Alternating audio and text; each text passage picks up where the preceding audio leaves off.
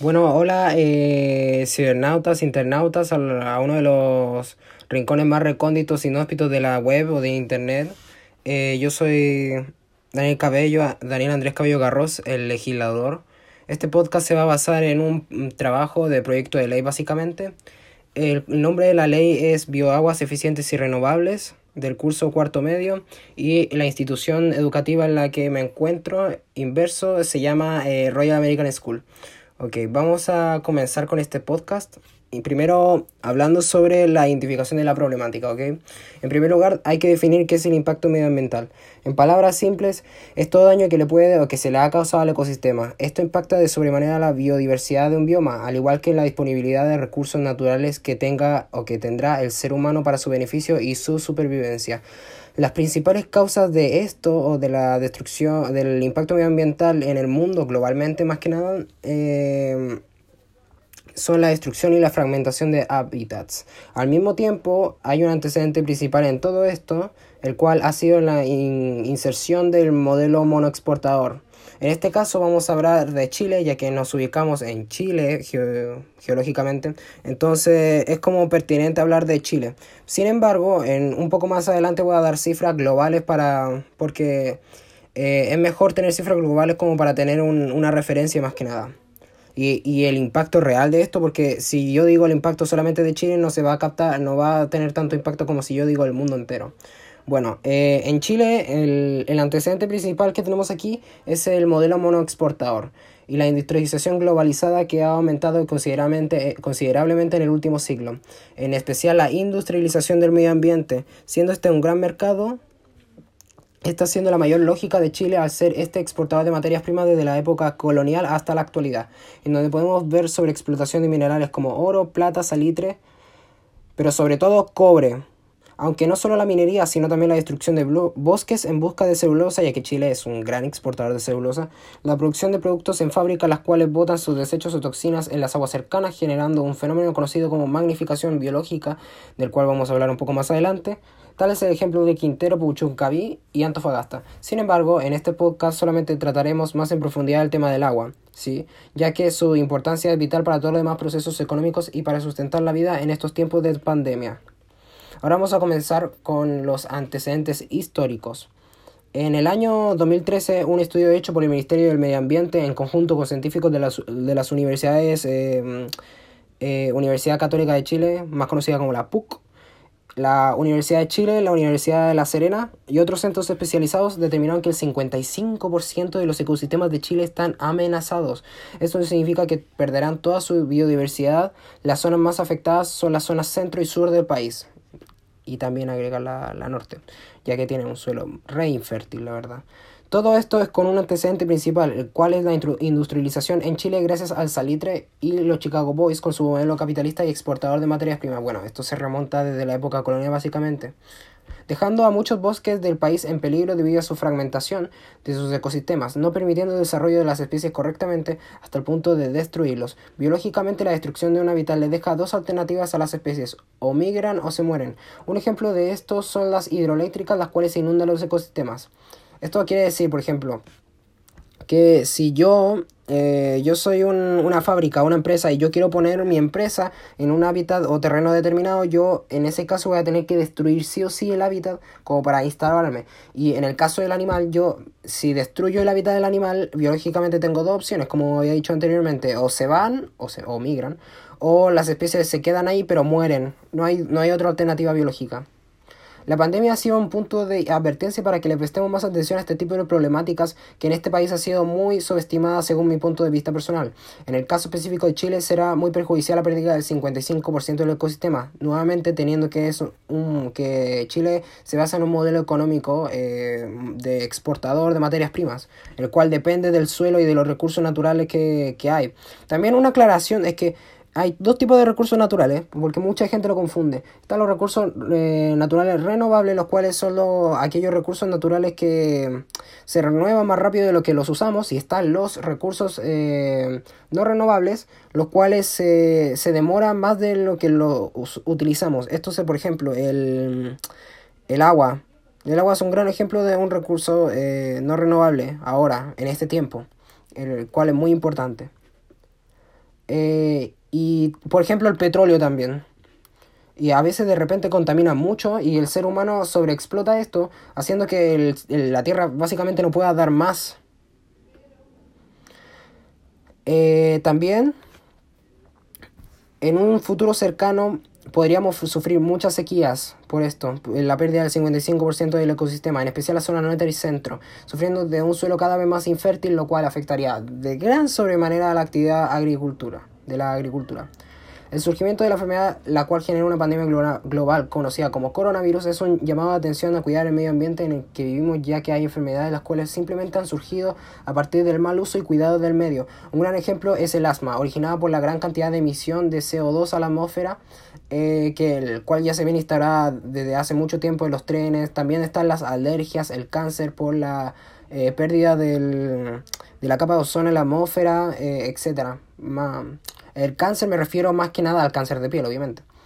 Aunque también hay otros tipos de cáncer que son, que son generados. Los, bueno, como un dato especial, los cánceres son. El, la, el antecedente principal de un cáncer es generalmente una mutación genética, la cual se genera por. la cual. Eh, se genera por, por así decirlo, por agentes, los cuales hacen que la célula eh, se vuelva una célula cancerosa. Porque está, por ejemplo, están los tumores benignos, pero la diferencia entre un tumor benigno y maligno, hay un agente el cual permite tal, tal transformación. En concreto, se señala que el 75% de las enfermedades infecciosas nuevas en humanos son zoonóticas y que dichas enfermedades son estrechamente relacionadas con la salud de, los ecosistemas.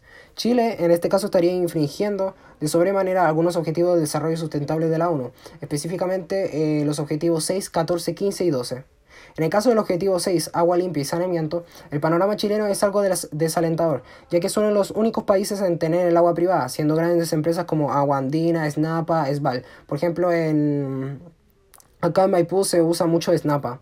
Y siendo más complicado aún ejercer el derecho al agua o al, agua potable si hay zonas en las que el agua está infectada y sus habitantes apenas pueden tomar de esta y sin otra fuente de agua potable. El agua es un recurso muy importante ya que es una de las bases de la vida biológica, más aún en las circunstancias actuales porque lavarse las manos es primordial, al igual que la higiene personal y hasta puede salvar vidas, siendo las hidroeléctricas, siendo las hidroeléctricas no de mucha ayuda en esta instancia. Esto también eh, está respaldado por cifras, como ya había dicho antes voy a dar cifras mundiales. 4 millones de personas carecen de acceso a servicios básicos de saneamiento como retretes o letrinas. 3 de cada 10 personas carecen de acceso a servicios de agua potable seguros y 6 de cada 10 carecen de acceso a instalaciones de saneamiento gestionadas de forma segura. La escasez de agua genera, afecta a más del 40% de la población mundial y se prevé que este porcentaje aumente. Más de 1.700 millones de personas viven actualmente en cuencas fluviales en las que el consumo de agua supera la recarga. Aproximadamente el 70% de, las, de todas las aguas extraídas de los ríos, lagos, acuíferos se utilizan para el riego. Esto es importante ya que es como muy, muy de perogrullo lo que voy a decir, pero el, agua básicamente es como eh, es la base de la vida biológica y acá el riego es una actividad súper importante en la agricultura para los alimentos y los alimentos eh, tienen derecha, estrecha, o sea, no estrecha, pero tienen directa relación con el ser humano y su crecimiento, entonces el agua es demasiado importante. Eso significa que la actual administración está declarando que hará todos los esfuerzos para que la letra de la Constitución frente a la propiedad del agua en Chile se mantenga intacta, que los dueños de los ríos puedan seguir sobreexplotando el recurso a su libre antojo y que un sinfín de personas queden cada día sin acceso a este recurso vital. Lo, en esta parte, eh, básicamente Chile es un país en el que tiene el agua privada, ¿ok? Entonces eso significa que eh, el agua lo ven, eh, se rige bajo la ley de un mercado, ¿ok? El cual se rige bajo la ley, valga redundancia, de oferta y demanda. Entonces, lo que pasa es que la, el agua es, es, propiedad básicamente de grandes empresas y no, no, no, no es público. Entonces, em, está muy desventajado esto, básicamente. Porque hay personas que no, por ejemplo, en Quintero que tienen el agua contaminada y no pueden tomar el agua. En el caso del objetivo 14, vida submarina, acá se reitera nuevamente el ejemplo de Quintero pero desde una mirada, biológica más profunda, ya que al bordar desechos, ya sea un mar, un río un lago, hay una alta probabilidad de que genere magnificación biológica, el cual es un, es un fenómeno biológico que afecta más que nada a, la, a las cadenas tróficas de pirámides invertidas. Esto quiere decir que la... Ya, sí, ya sea de biomasa, eh, creo que es de biomasa específicamente, pero son, eh, si nosotros graficamos eh, la, una pirámide, el cual refleja la, la entrega de energía de cada nivel, la cadena trófica va a dar una, una pirámide invertida. Esto quiere decir que los productores va a tener, va, van a ser, o sea, los productores va a ser la base más chica y los consumidores cuaternarios o terceros van a tener la gran parte del, de la pirámide. Entonces, es cuando las toxinas en un ecosistema acuático van subiendo en concentración en la cadena trófica. Es decir, que aparte de infectar el agua, se infectarían las especies marinas y las especies que se alimentan de organismos acuáticos y cada vez aumentando la toxina en sus organismos. Cabe recalcar que casi todos los lagos y ríos desembocan en los océanos, esto siendo de gran consecuencia para la actividad de la pescadería. Eh, quiero agregar algo a esto que básicamente hay una regla en biología, eh, lo siento por meter mucha biología, pero es que todo esto tiene un sustento, una explicación biológica, y es que eh, la magnificación biológica se basa en la regla del 10% de energía. A lo que me refiero es que, por ejemplo, si yo pongo una toxina, tanta concentración de toxina en un lago, y ya, el productor va a tener tanta una pequeña concentración de tal toxina. Después, por ejemplo, viene un pez y se va a comer eh, ese, ese, productor, esa planta, eh, obviamente. Y, y parte de esa toxina se va a traspasar al pez. Entonces, el pez va a guardar esa toxina en su tejido adiposo, ya que es soluble en agua. Y eh, cada vez, por ejemplo, al pez se lo va a comer un pájaro, entonces el pájaro va a tener aún más concentración de toxina en su cuerpo. Entonces cada vez, cada, cada, cada vez se va, que vamos subiendo la cadena trófica, se va aumentando, aumentando la cantidad de toxina. Y esto puede generar mucha muerte de varias especies también. No, no, no, no sé si al punto de extinguirlas, pero va, va a generar muertes. Una, va, a aumentar, va a generar un aumento en la tasa de mortalidad. Ahora vamos a ir con más datos sobre este. Más de 3 mil millones de personas dependen de la biodiversidad marina y costera para su sustento.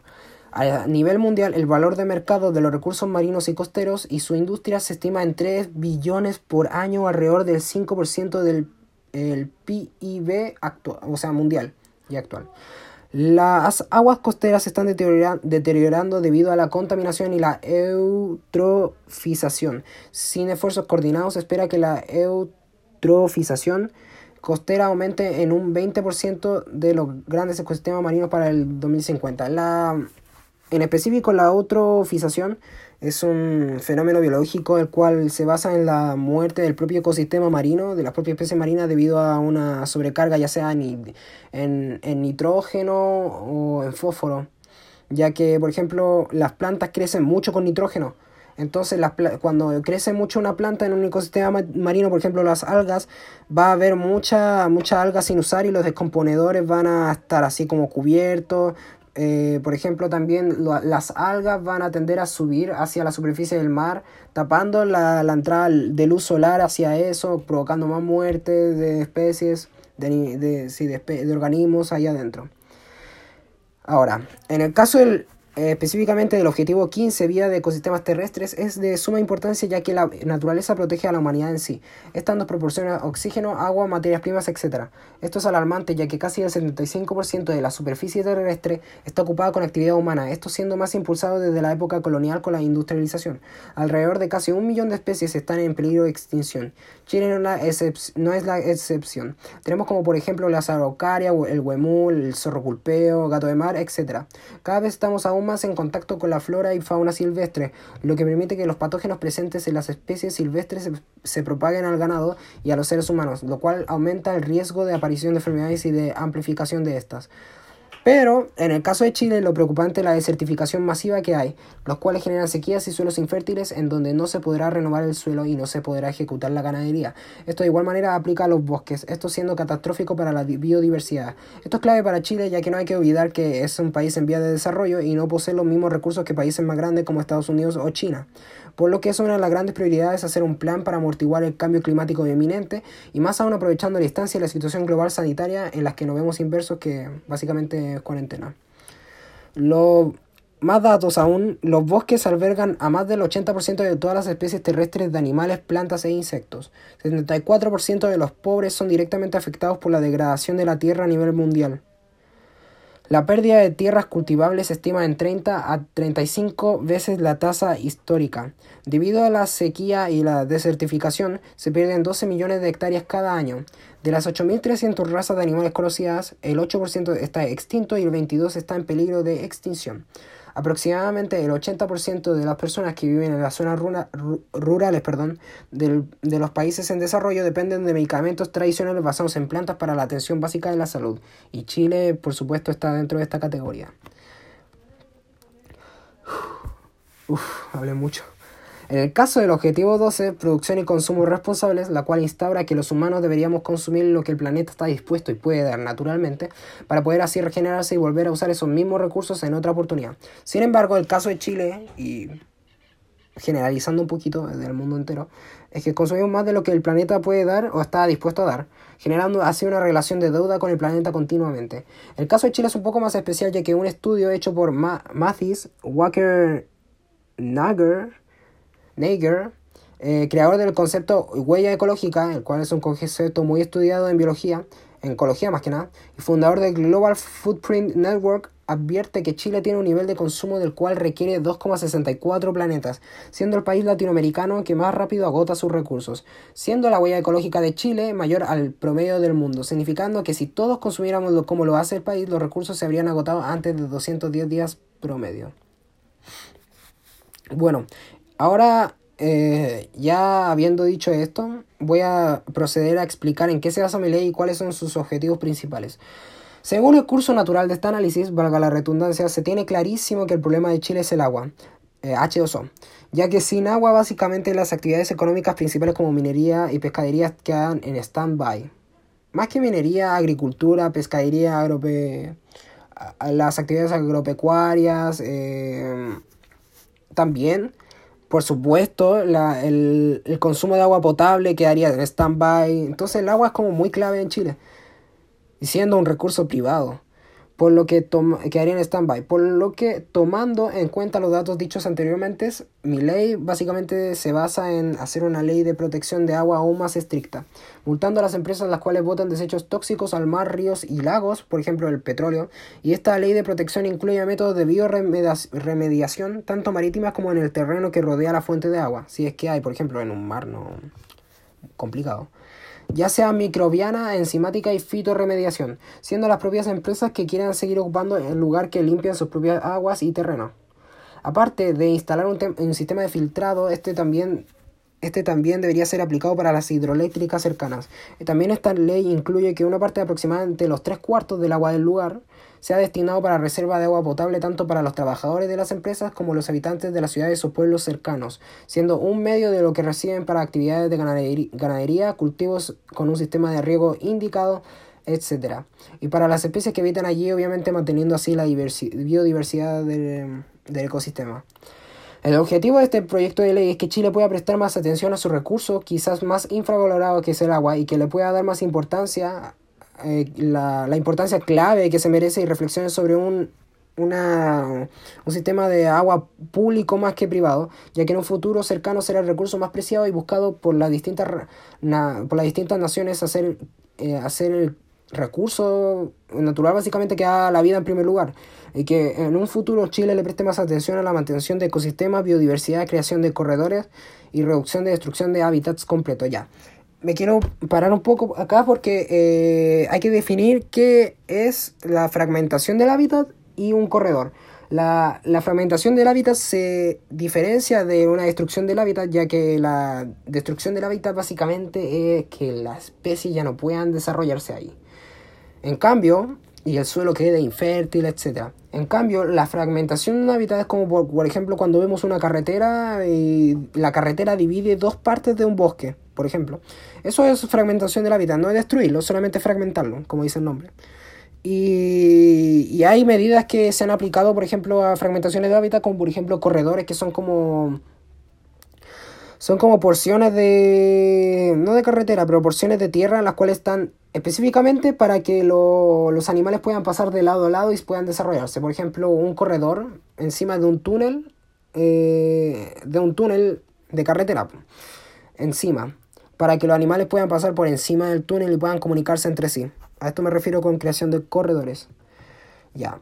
Los destinatarios principales para. o los, los que se van a beneficiar principalmente de este proyecto de ley es más que nada. Eh, la gente que antes tenía que tomar agua en condiciones deplorables, como por ejemplo Quintero, y no tenían acceso a agua potable, decayendo gradualmente su salud, y a todos esos trabajadores rurales que por el cambio climático, las aguas contaminadas, etcétera, que su trabajo depende, bueno, en realidad toda, todos ellos, todos estos trabajadores que su trabajo dependa de la calidad del suelo y la cantidad de agua que haya, no, podía, no podían hacer bien su trabajo. Bueno, Estamos llegando ya al final de este podcast, un poco largo la verdad, pero eh, es pertinente la, cantidad de información que estoy dando para que se pueda comprender bien lo que estoy hablando. En conclusión, eh, los efectos, vamos, a hablar de los resultados que espero con esta ley, en primer lugar. Los efectos en corto plazo esperables no son muchos ya que recae principalmente en que la distribución del agua en los diversos biomas o ecosistemas podríamos decirle, en cuanto se destina para la empresa y para todo lo demás, se comiencen a dar los primeros indicios de descontaminación de aguas y suelos en tales lugares. O sea, en resumen, que la distribución de, de agua en los biomas cambie, o sea, de lo que se destina para empresas y para personas, o para trabajadores de la agricultura, etcétera, y que se comience a dar los primeros indicios de descontaminación, descontaminación de aguas y suelos de tales lugares.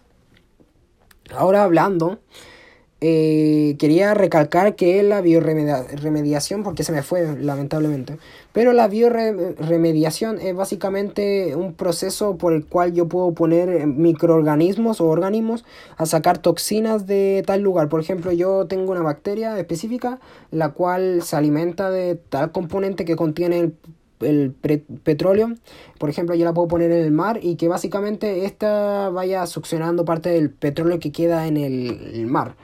Así para, para mejorar la calidad de los suelos.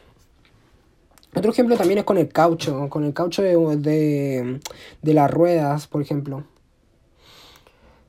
Eh, también los efectos a largo plazo residen en que se vea de gran manera la descontaminación principalmente de aguas y suelos, un aumento en el número de especies que habiten en la zona y lo más importante que las personas en los lugares cercanos puedan tener un acceso seguro y digno a agua potable, al igual que se pueda mantener el negocio agropecuario en la zona y evitar así sequías que son muy catastróficas, en serio, muy catastróficas en este caso.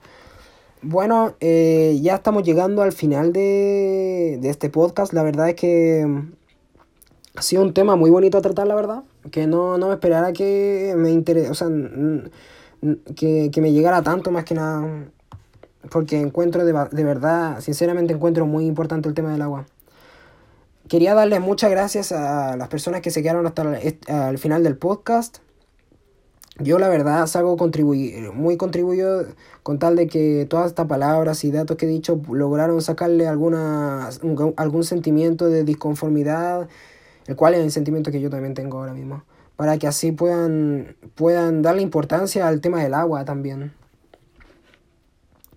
Bueno, este podcast eh, ha sido, no patrocinado, pero ha sido...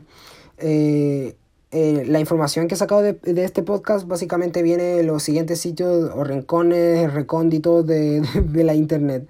Está la tercera, eh, el, la página oficial de la, de la ONU con su, con su estrategia de desarrollo sostenible. Está icarito.cl, del cual saqué los bosques. Está datafootprintnetwork.org, el cual eh, de ahí saqué un, un mini gráfico el cual obviamente no lo puedo mostrar ya que es un podcast, pero eh, la, el cual muestra el, el, aumento de la huella ecológica de Chile y hay una gran diferencia entre 1900 y 2016, la verdad. La tercera.com nuevamente. Y eh, también saqué información de El Mostrador.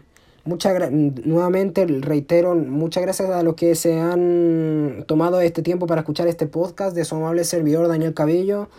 Y, y eso, eh, cuídense mucho, por favor, no salgan en esta, en esta situación sanitaria un poco, más un poco complicada. Hay que tener esperanza de que pase luego. Y eso más que nada. Muchas gracias por escuchar y, y eso. Bendiciones.